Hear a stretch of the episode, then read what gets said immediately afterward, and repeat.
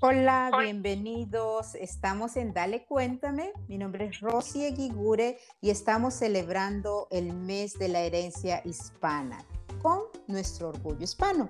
Estamos conversando con agentes de cambio, personas que están con su talento aportando cosas maravillosas a su alrededor.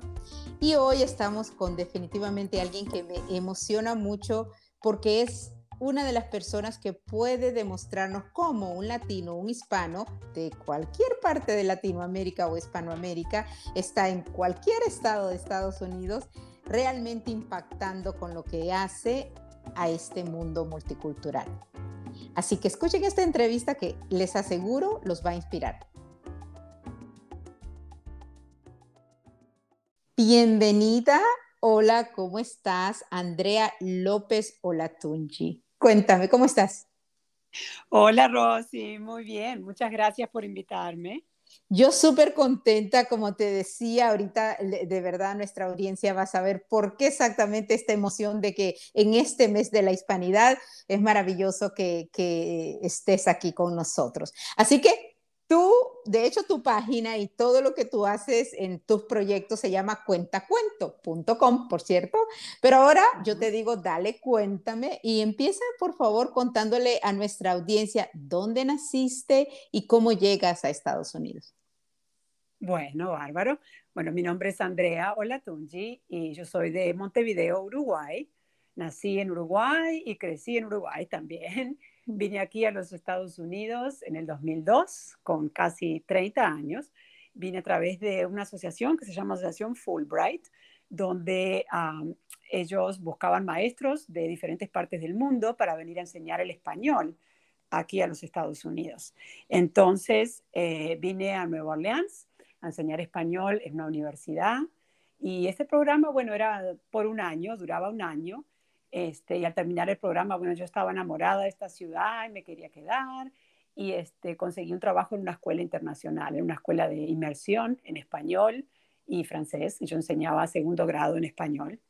Entonces, este, bueno, de ahí en adelante he estado aquí en los Estados Unidos, he vivido en diferentes estados, ahora estoy aquí en Luisiana, pero viví también en Florida, en Virginia, el área de Washington, D.C.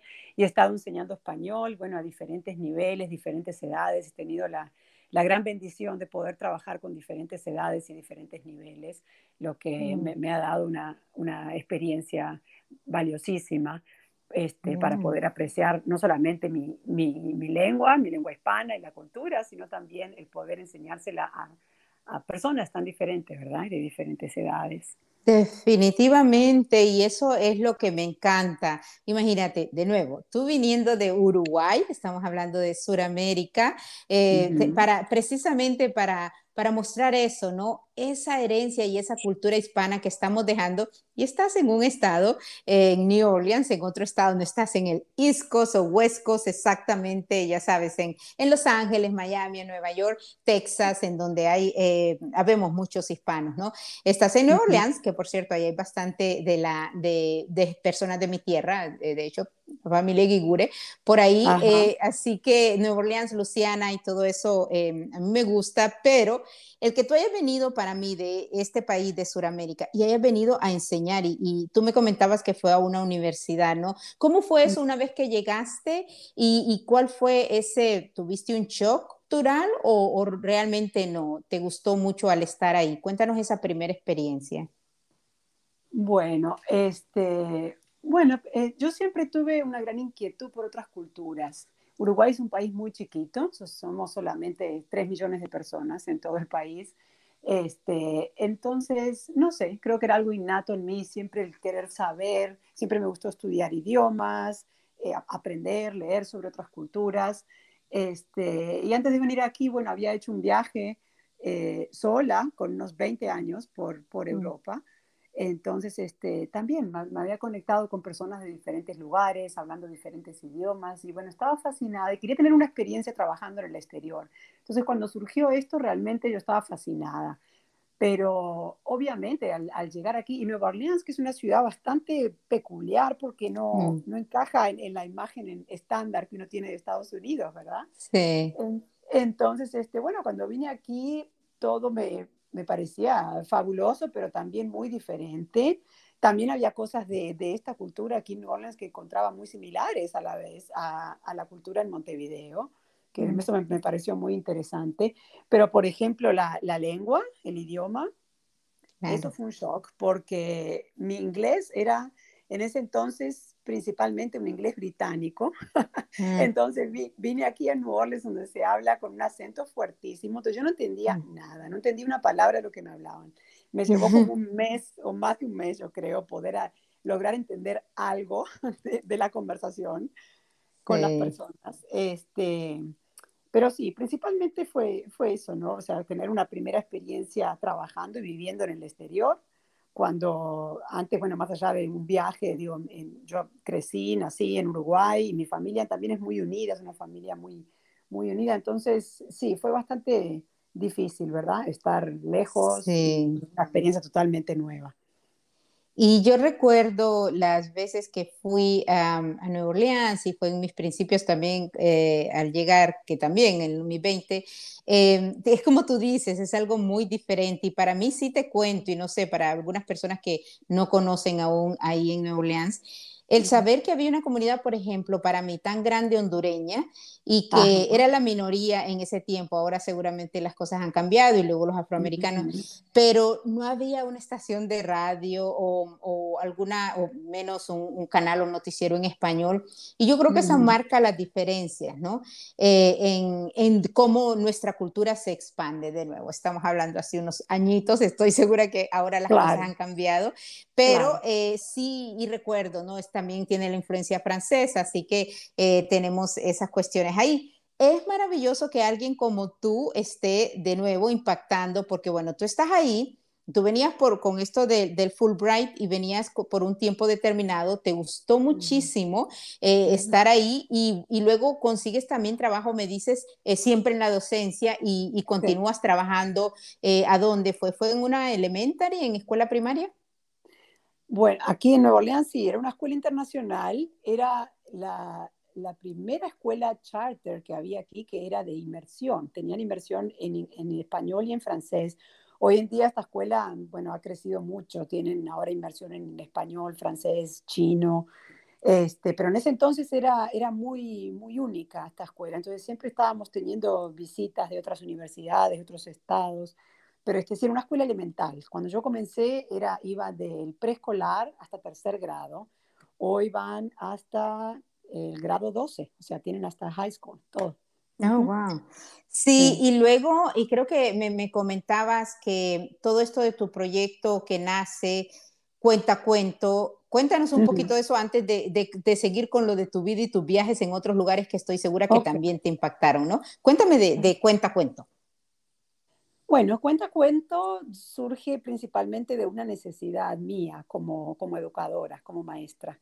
Este, a mí siempre me, me, gustó buscar materiales y recursos que fueran auténticos, ¿verdad? Que fueran genuinos, más allá del libro de texto que usáramos en la clase.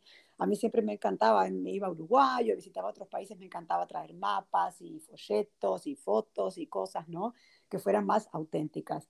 Y siempre tuve esta dificultad de poder encontrar, bueno, ahora hay mucho más variedad, como dices tú, las cosas han cambiado mucho, pero eh, me era bastante difícil encontrar eh, cuentos, libros, de, libros que fuesen auténticos o que estuvieran bien traducidos. Generalmente eh, los libros que yo encontraba reflejaban solamente un aspecto de nuestra cultura hispana, un aspecto muy limitado.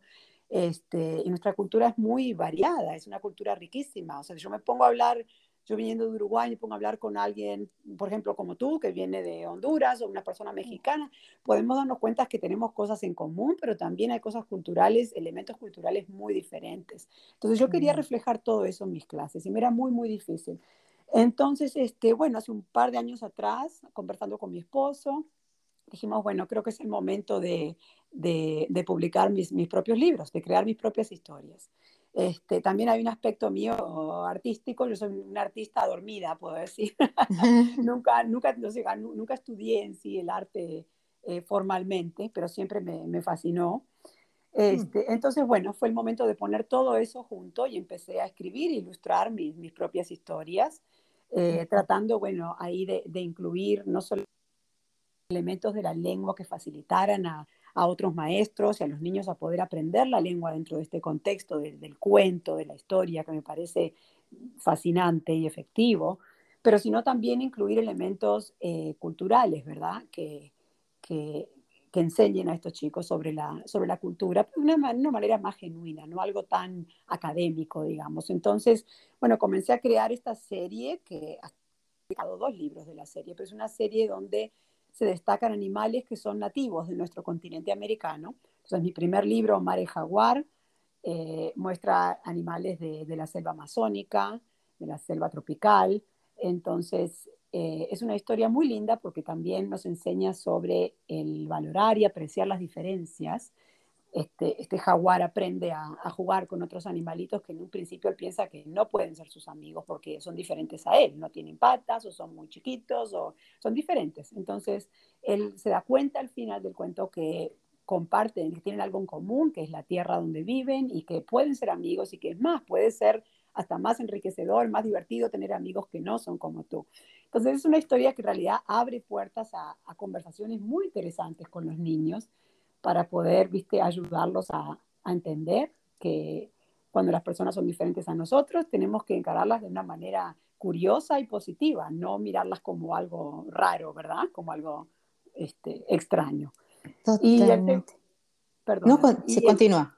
Bueno, y el segundo libro, Guillo el Armadillo, es un libro que para mí eh, está muy, muy metido en mi corazón porque en realidad surgió de un proyecto que yo hago con mis estudiantes y es una historia que ayuda a los niños a encontrar sus propios talentos.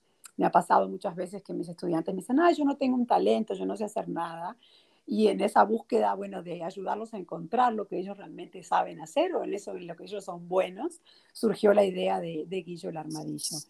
Este, entonces, bueno, es una historia que también me, me, parece muy linda para, para trabajar con niños, ¿verdad?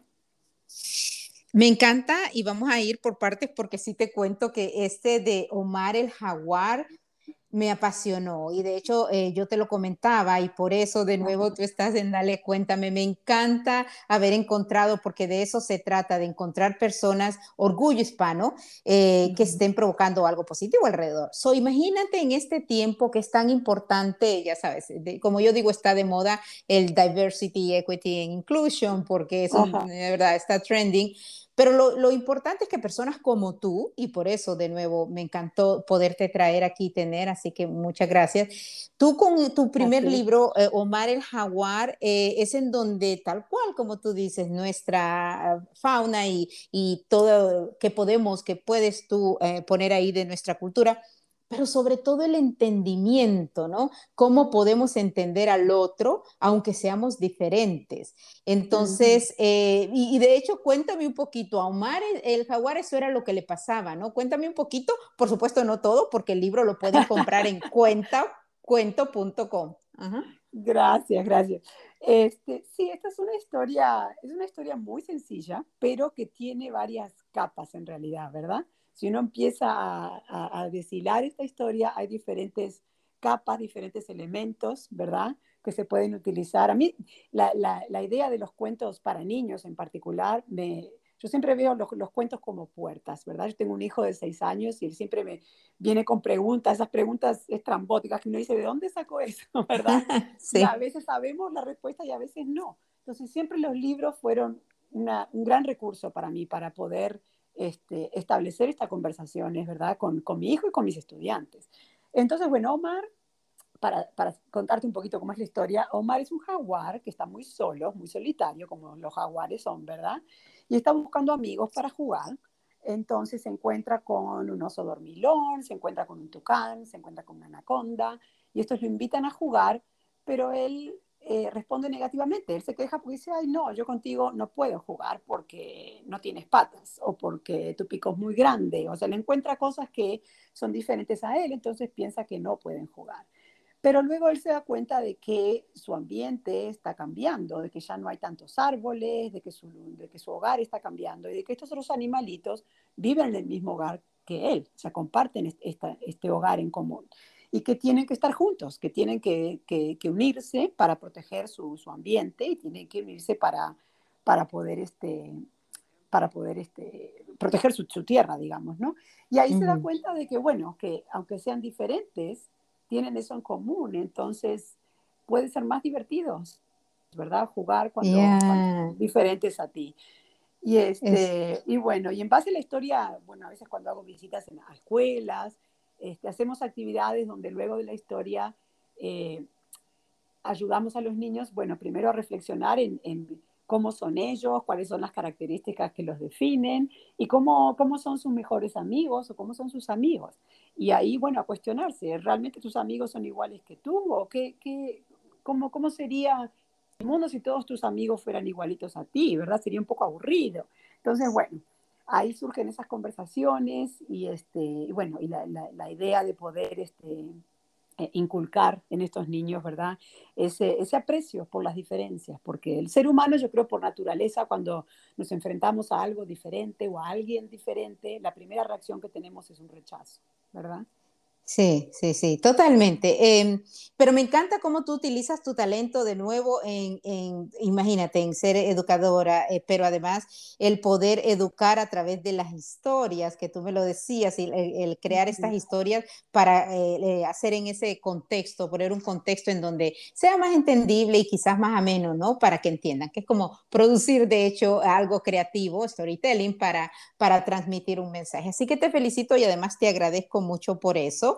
Recuerden, repito, estamos hablando con Andrea Olatungi y la página de ella, el website en donde encuentran estas maravillas para poder educar a nuestros niños y para poder realmente compartir este multiculturalismo se llama cuentacuento.com. Andrea, eh, de hecho, está casada con, con, tu esposo es afroamericano, so tu niño y tú eres de Uruguay, viven en Nueva Orleans, qué familia más multicultural. Cuéntanos, cuéntanos esa experiencia.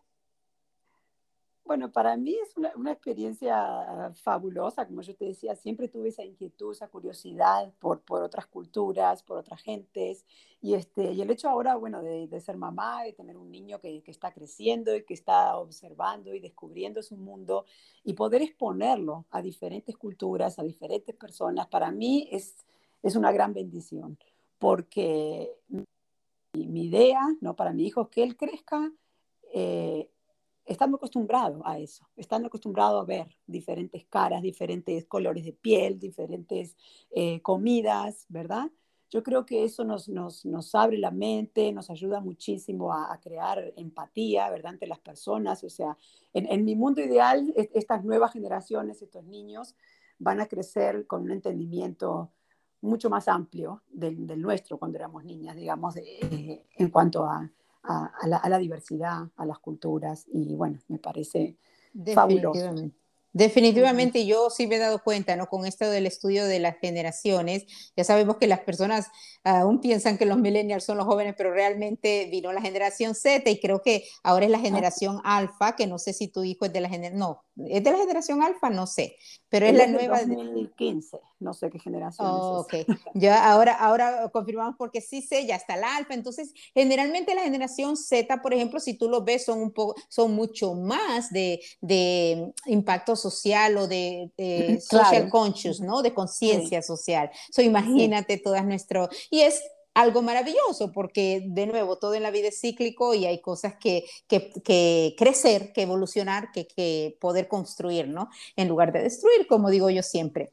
Por supuesto, yo, creo que siempre uno, cuando, cuando uno se, se enfrenta a, a algo a algo este, diferente o a una persona con una cultura diferente. Si uno encara eso con el, con el sentido de, bueno, de ser curioso, de aprender, bueno, cuente, como, como tu programa, cuéntame más, dime, háblame sobre tu país, háblame sobre tu comida o háblame sobre la música que te gusta escuchar.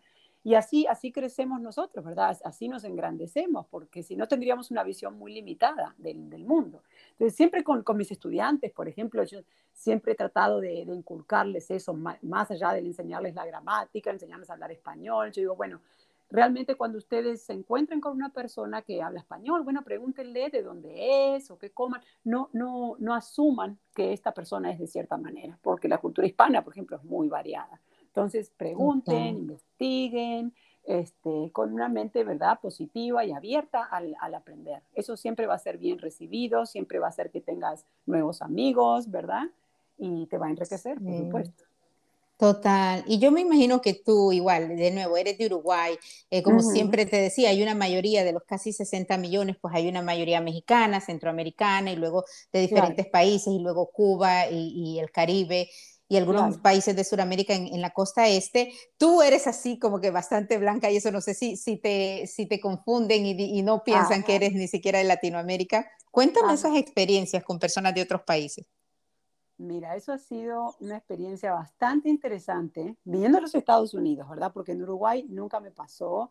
Este, sí, yo, si me pudieran ver, yo soy de piel, de, piel blanca, soy rubia, tengo, mis bisabuelos eran gallegos del norte de España, entonces eran personas, bueno, altas, con ojos claros, rubios, ¿verdad? Mi familia, mis papás, mis hermanos no tanto, pero este, en Uruguay, bueno, simplemente entienden que yo soy descendiente de gallegos y punto.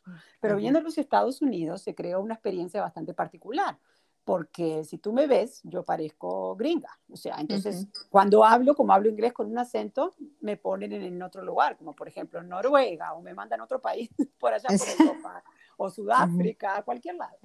Pero este, cuando hablo español, yo le digo, bueno, soy de Uruguay, ahí se crea el conflicto, porque ahí no, no pueden el ser humano es muy visual, ¿verdad? Entonces no puede encajar la, imagen con mi cultura, digamos, o con mi lengua, o con quién soy yo. Entonces, eso ha creado historias bastante, bastante interesantes. Podría escribir un libro, yo creo, con eso. Mm, me imagino. Este, sí. me imagino, este, dime, dime. No, dime tú, dime tú, perdóname. Eh, precisamente y sobre todo pensando en los obstáculos que las personas puedan tener. De hecho, a mí me pasa, a veces las personas no piensan que son soy de Honduras o demás, o a veces con mi acento, porque yo, por ejemplo, yo tengo familia viviendo en Iowa, el cual su por ejemplo, si se fueron hace mucho tiempo, su acento en inglés no es como el de Miami, ¿no? En donde hay rótulos que dice se habla inglés. Pero el mío sí, y yo lo que paso diciéndole a muchas personas es, y yo no tengo ningún problema con eso, obviamente en ciertas cuestiones, como por ejemplo, yo ahora tengo mi associate producer, una muchacha anglo que, que hace las entrevistas en inglés, porque para mí yo me corro si me tengo que correr, es muy importante, ¿no? Si, está, yo si están entrevistando a alguien, es, esa parte sí, pero, eh, pero eh, de otra forma, ¿no? Mis, mis relaciones, mis amistades, mi todo, eh, yo siempre, una persona, y, y, por eso te lo preguntaba, porque nos puede pasar a muchas personas en Estados Unidos o en Inglaterra, donde se hablen otros idiomas, que al final no es nuestro acento, ¿no? Había veces que yo hacía un chiste que don't no creas que mi cerebro funciona como mi acento, ¿no? Porque, porque no es así. Y realmente trato de decírselo a otras personas que tienen un poco de temor al hablar otro idioma. De hecho, una persona muy querida me decía, no, Rosy, tú hablas dos idiomas y eso es algo mejor que yo, él es anglo, que hablo un solo idioma, ¿no? Así que eso es para que sintamos ese orgullo. Imagínate tú lo que estás haciendo con nuestro idioma, el tratar de mantenerlo e inculcarlo. Así que de nuevo te agradezco. Eh, aparte, mira, yo siempre, bueno, con mis estudiantes, por ejemplo, ha sido una ventaja porque, bueno, yo vine, como te contaba, a Estados Unidos con 29 años, entonces yo estudié inglés como segunda lengua en Uruguay, o sea, no, no, tengo una situación muy diferente a muchos hispanos que de repente nacieron o crecieron aquí en Estados Unidos, entonces hablan un inglés fluido como nativos, pero el mío no, yo, yo hablo inglés y digo hola y tú te das cuenta enseguida que yo no, no, no hablo inglés como, como, como primera lengua, ¿verdad? Entonces con mis estudiantes yo siempre les tiraba eso ya en, las primeras semanas de clase, ya les decía, bueno, miren, yo hablo inglés con un acento, ustedes entienden lo que yo estoy diciendo. Sí, claro. Bueno, entonces ustedes no, no, no tengan miedo de hablar español o de pronunciar mal, mm. porque eso se aprende y si tú te puedes comunicar, el mensaje está entregado, el mensaje se responde, bueno, entonces está hecho, no, no hay problema. Y al ponerlos así, al ponerme yo como vulnerable, como, ok, yo tengo un acento y vamos para adelante, no importa, eso como que bajaba un poquito el nivel de estrés en mi clase, siempre lo noté. Perfecto. incluso yo les digo, bueno, si, si ustedes ven que yo pronuncio una palabra mal, o que digo, ustedes me enseñan inglés a mí, yo les enseño español a ustedes. Y ahí como que enseguida se creaba un ambiente muchísimo más relajado, ¿verdad? Ellos se podían reír de sus propios errores, un ambiente, la verdad, muy lindo con los chicos. Es una maravilla y de nuevo, cuéntame un poquito, porque al irse a su sitio ustedes pueden ver que Andrea es mamá, es maestra de español y es autora de libros infantiles. Pero cuéntanos de esa misión como la tienes descrita ahí, Andrea. Tu misión de validar, ah, bueno, de, que los niños aprecien quiénes son, ¿no? Y, e inspirar en ellos la apreciación por la diversidad y las culturas. Cuéntanos. Sí, bueno, esa es mi, misión principal como mamá, como educadora y como autora. este, para mí es, sumamente importante eh, empoderar a estos niños, decirles, bueno, eh, conversar con ellos, incentivarlos a, ser quienes son, ¿verdad? A, no tener miedo, a, no sentir vergüenza de su cultura, de su lengua, al usarla con orgullo, porque es una gran ventaja. Yo siempre le digo a mis estudiantes, o sea, el hablar dos lenguas, el tener más de una cultura, eso te hace, te hace una persona más, más interesante. No, no, no es un problema, ¿verdad?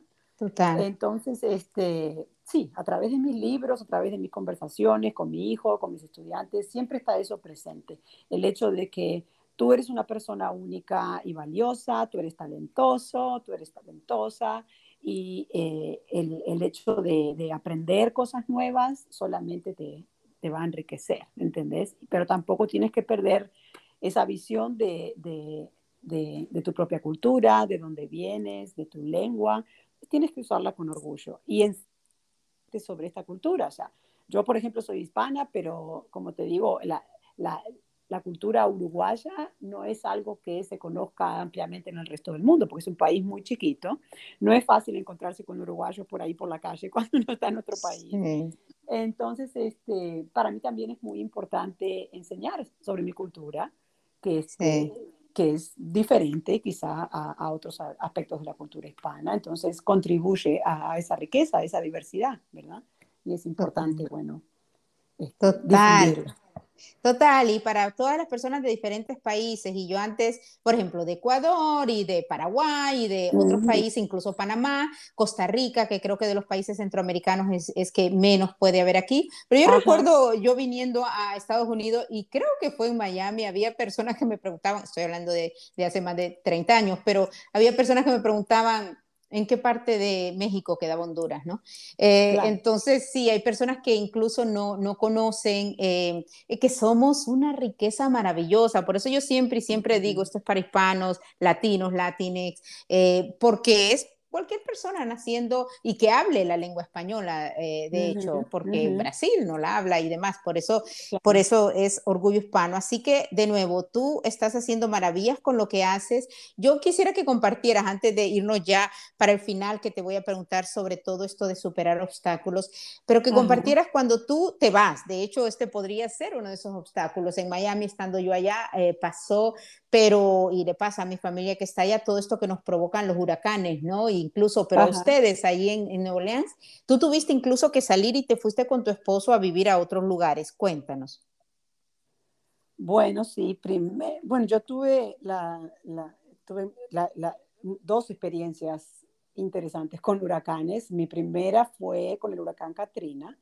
Yo estaba aquí hacía unos tres años, fue, sí, unos tres años más o menos, sí, tres años que estaba aquí en Estados Unidos y en Uruguay es un país muy chiquito, es un país muy llano, no hay terremotos, no hay huracanes, no hay nada, más, lluvia es lo peor que puede pasar. Entonces uno escuchaba de huracán y a mí me parecía algo de una película, ¿de qué están hablando? Este, entonces, bueno, cuando, cuando vino Katrina fue algo bastante, bastante interesante. Yo le cambio, yo, yo le llamo a eso un, un cambio drástico de, de, de, realidad, ¿verdad? Un día para el otro yo estaba en otro lugar, no sabía qué había pasado con mi casa, no sabía qué había pasado con mis estudiantes, con las personas que yo conocía aquí. Entonces fue muy, fue muy, muy, muy estresante. Este, pero bueno, a la vez, dentro de, de, todas las situaciones así, este, yo trato siempre de sacar lo que le dicen en inglés el silver lining, sacar el, ese hilito positivo, ¿verdad? Entonces, a la vez también fue una experiencia donde pude ver mucho la, la, esencia de las personas, ¿verdad? Y ahora pasó hace poquito también aquí eh, con el huracán Aira, aquí en Nueva Orleans, que este, esta vez nos quedamos en casa, pero tuvimos como casi una semana sin, sin luz, con un calor tremendo y con un niño en casa, o sea, complicado. pero a la vez, bueno, ver a la gente, gente que ni siquiera te conoce, que están ahí tratando de ayudarse uno al otro, este, apoyándonos y compartiendo recursos y compartiendo información. Entonces también está ese aspecto que es bastante eh, enriquecedor y lindo, ¿verdad? O sea, ver. Sí, sí, sí, total. La presencia de gente que es, que es linda y que quiere ayudar y que quiere hacer cosas, ¿verdad? Aunque ni siquiera te conozcan la cara, o sea, me, parece bárbaro. Pero sí, son experiencias interesantes, podría decirle, porque este, ponen en, perspectiva muchas cosas, las prioridades, lo que uno considera su prioridad, su problema, al otro día después de un huracán cambió totalmente todo, o sea, ¿verdad? Ya hay otras prioridades, hay otras necesidades, este, se ponen en la mesa un montón de, preguntas y cuestionamientos, ¿verdad? Sobre lo que uno está haciendo, sobre el futuro, sobre la gente, qué sé yo. Creo que eso es uno de los mejores ejemplos porque en el episodio anterior tenemos a un cantante cubanoamericano de, que vive en Nueva York y, y, ahora en Miami. Y la canción de Elsten Torres a mí me fascina que, que, se llama, él tiene canciones maravillosas, La vida cambia en un segundo, porque realmente lo más constante en la vida es el cambio. y sí, eh, me encantaría, porque te digo, esa canción, que todo el mundo, yo le digo a Elsten, me encantaría que la tuviesen como himno, porque yo creo que emocionalmente y mentalmente al ser humano, porque a mí sí me ayuda mucho. Yo tengo una frase que creo que es cubana, pero es más para adelante hay más gente y siempre hay más gente, pero, pero realmente es que, eh, pero te, te, ayuda, ¿no? Porque imagínate cuando tú te aferras a, no sé, a alguien, a personas o a cosas o a casas o a cosas materiales o a situaciones, realmente la vida cambia en un segundo y el, y el saber y, adaptarse a eso creo que es una maravilla. Así que, que sí te digo, que bueno ese ejemplo que nos das. Tú viviste en, diferentes estados un poco y luego deciden, como me contaste con tu esposo, regresar a New Orleans. ¿Cuáles fueron los otros lugares en donde viviste y cómo percibiste esas otras ciudades? Bueno, vivimos en, Florida, en el estado de Florida, en Gainesville. Mi esposo estaba trabajando en la Universidad de Florida, él también es educador. Entonces vivimos en Gainesville durante un año. Eh, es una ciudad muy universitaria, o sea, era básicamente la vida alrededor de la universidad. Este, y tanto yo como mi esposo buscábamos algo un poco más diverso, más multicultural. Entonces nos fuimos mm. a el norte de Virginia, Alexandria, que es, es como, un, como suburbio. Es maravilloso, me encanta Alexandria. Muy cerquita de Washington, D.C. Entonces ahí, bueno, también el, aspecto multicultural era un poquito más, más amplio. Y ahí estuvimos, vivimos nueve años. Oh, pero cuando nuestro hijo nació, mi esposo es de aquí, de Nueva Orleans, para mí la, la, la, cultura del sur se reflejaba mucho más, o sea, podía identificarme más con esta cultura este, por, por, donde, por, por donde vengo yo también, ¿verdad? Porque la cultura aquí en Nueva Orleans me parece mucho más similar a la cultura en mi país que, la, que en Washington. Entonces, este, más allá de que es un área muy bonita, Washington DC, llena de museos, llena de cosas para hacer, o sea, es muy linda, pero decidimos que era el momento de, bueno, de, de volvernos a Nueva Orleans, y este, el ritmo de vida acá es un poco más lento también, ¿verdad? Es diferente. Y también, como decías tú, aquí hay una mezcla de culturas riquísima, es fantástico, todo el tiempo, bueno, ahora con esto de la pandemia y con toda esta locura, está todo como medio parado, pero es una ciudad donde con mi hijo, bueno, desde que era un bebé, ¿viste? siempre hay, hay festivales, hay eventos, hay música, entonces este, es, es muy rica esta ciudad en ese sentido, muy interesante. Sí, sí, em, y, te digo, yo hace rato, rato que no visito eh, a familiares por allá, pero, pero es, es maravilloso y, recuerden, estamos hablando con Andrea Olatungi, ella es autora de libros infantiles, es educadora y es mamá, sobre todo, ¿no? Es lo más importante. Cuéntanos un poquito antes de, de, de, verdad despedirnos de Guillo el Armadillo, porque resulta que, y antes de eso, Omar el Jaguar, que es una maravilla, eh, Guillo el Armadillo, si ustedes compran un libro que solamente se va a cuentacuento.com, eh, tú estás donando y me vas a hablar de la donación, pero dime un poquito de Guillo el Armadillo. Ok, bueno, Guillo el Armadillo, como yo te contaba, fue inspirado en un proyecto que yo hago con mis estudiantes. Lo he usado con estudiantes de secundaria, con, con estudiantes de primaria. Es un proyecto que se llama Mi Talento. Entonces, en este proyecto yo eh, motivo a los chicos a que nos enseñen, a mí y a sus compañeros, algo que ellos saben hacer. Entonces, es muy divertido porque va desde, bueno, cocinar, eh, armar el cubo Rubik, tocar la guitarra, o sea, ellos traen los instrumentos, traen los ingredientes y hacen las cosas en la clase y nos enseñan lo entonces, es muy lindo y muy divertido, pero siempre hay un par de, chicos que quedan como petrificados. Entonces, no, yo no sé hacer nada, yo no tengo un talento, yo no sé qué hacer. Y ahí en esa búsqueda, bueno, el ayudarlos a, encontrar ese, ese, talento, ese elemento que ellos, que ellos este, pueden enseñar a, otros, ¿verdad?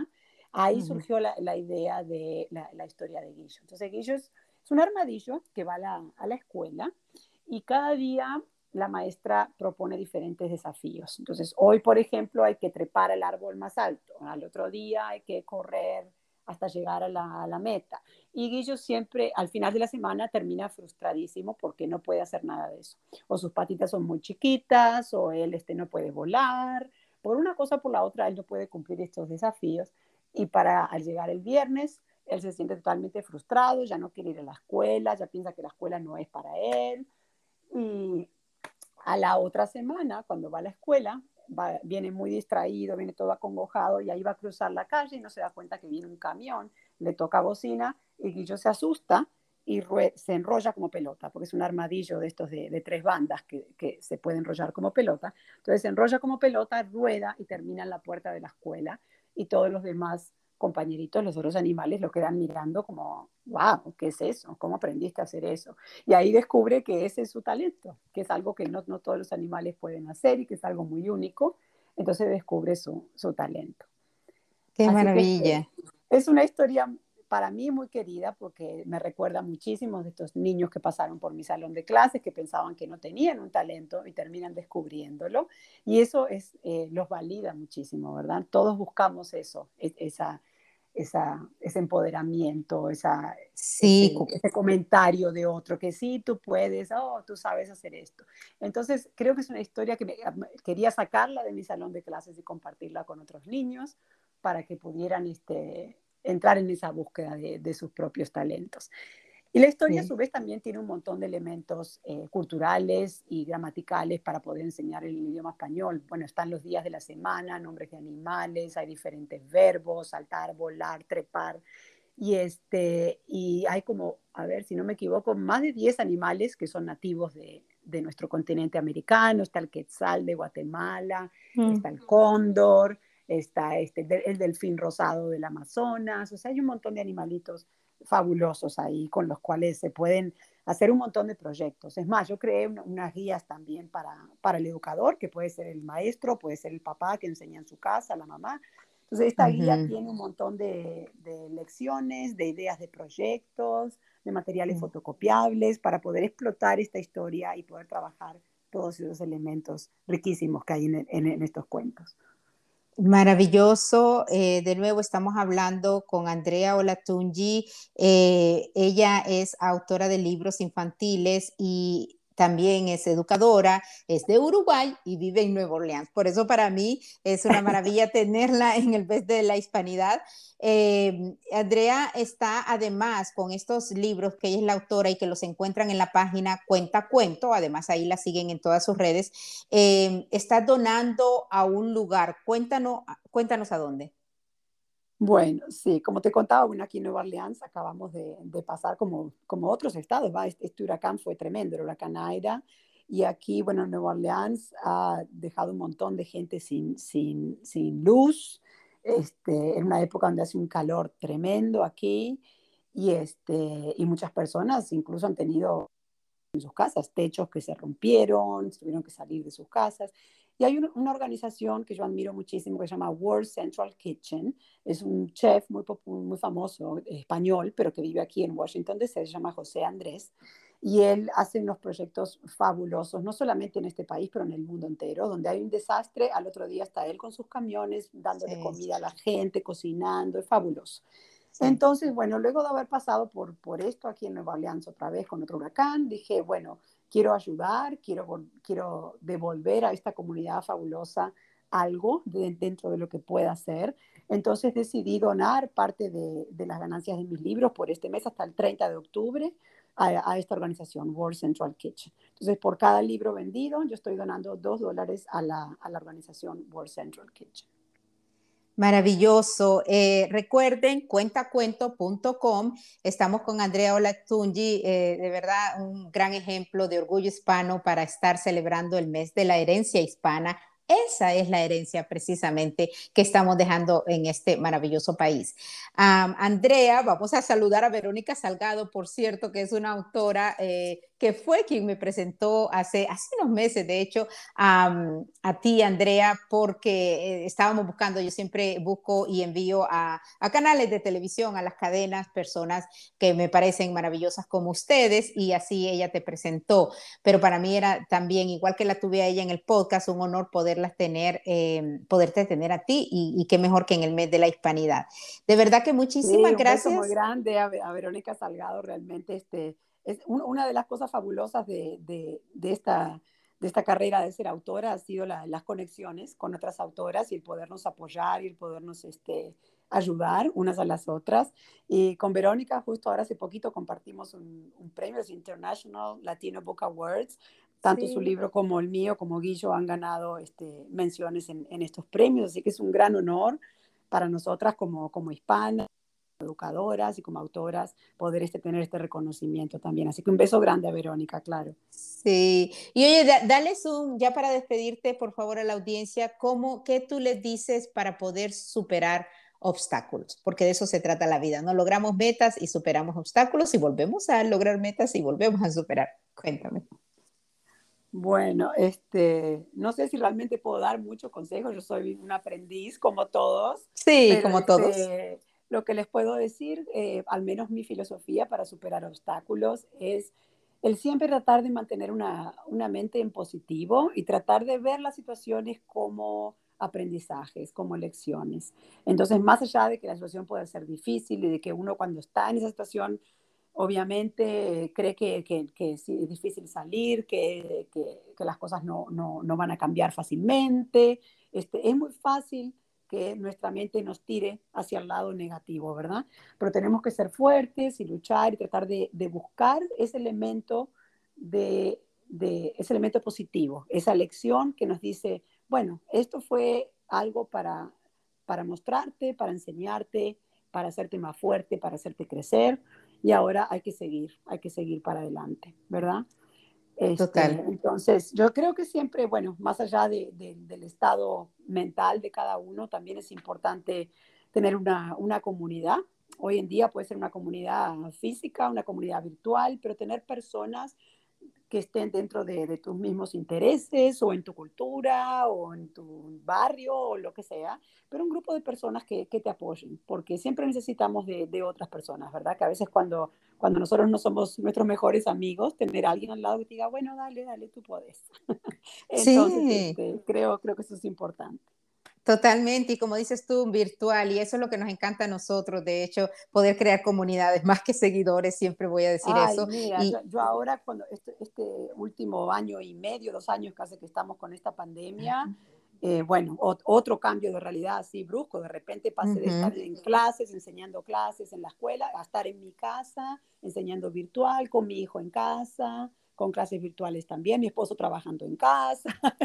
bueno, ya, sí. ya sabes, ¿no? Cómo es la sí complicada. Entonces, mira, he tratado de, bueno, conectarme así con comunidades virtuales, escucho muchísimos podcasts, me encantan los podcasts, leer, algo, algo que, que los inspire, que nos ayude, ¿verdad? Claro. A, a seguir, porque es así. Elegir el lado positivo y eso me encanta. Tu consejo se basa en algo que yo creo y lo creo como psicóloga y, y enfocándome en la psicología positiva, que es el optimismo inteligente es una práctica y es exactamente Ajá. como tú lo dijiste. Hay que ir a caminar, hay que crear su comunidad, hay que elegir cuando viene un pensamiento ahí triste o bueno, me pasó esto o esta enfermedad o demás, elijo pensamientos positivos. Eso ayuda enormemente incluso Ay, sí. al cuerpo, ¿no? Así que sí, te agradezco sí, tanto, tanto por haber estado aquí. De verdad, sigamos creando esta comunidad. Ojalá que nos acompañes también en Clubhouse, que estamos todos los sábados, pero lo más importante es que escuchen el, el podcast para que escuchen todas las maravillas que estás haciendo tú eh, ahí en Nueva Orleans con, con todas las personas que tú educas y además con la venta de libros y con, con todo esto que escribes. Muchísimas gracias. Estuvimos con Andrea Olatungi. Gracias por haber estado. Muy amable. Muchas gracias, muchas gracias, Rosy. Un honor. Y gracias a ti por escuchar y compartir como siempre estas charlas con personas maravillosas como Andrea, que no solo nos inspiran por lo que hacen, sino que además por ser latinas o hispanas. En este mes de, la herencia hispana estoy súper feliz de entrevistar a personas como ellas. Eh, recuerda seguir Dale Cuéntame y ahí nos encuentras a nosotros. Puedes seguir a Andrea en cuenta, cuentacuento.com también. Así que gracias por estar de nuevo, gracias por, por compartir esto y hasta la próxima. Mi nombre es Rosy Guigure. Hasta la próxima.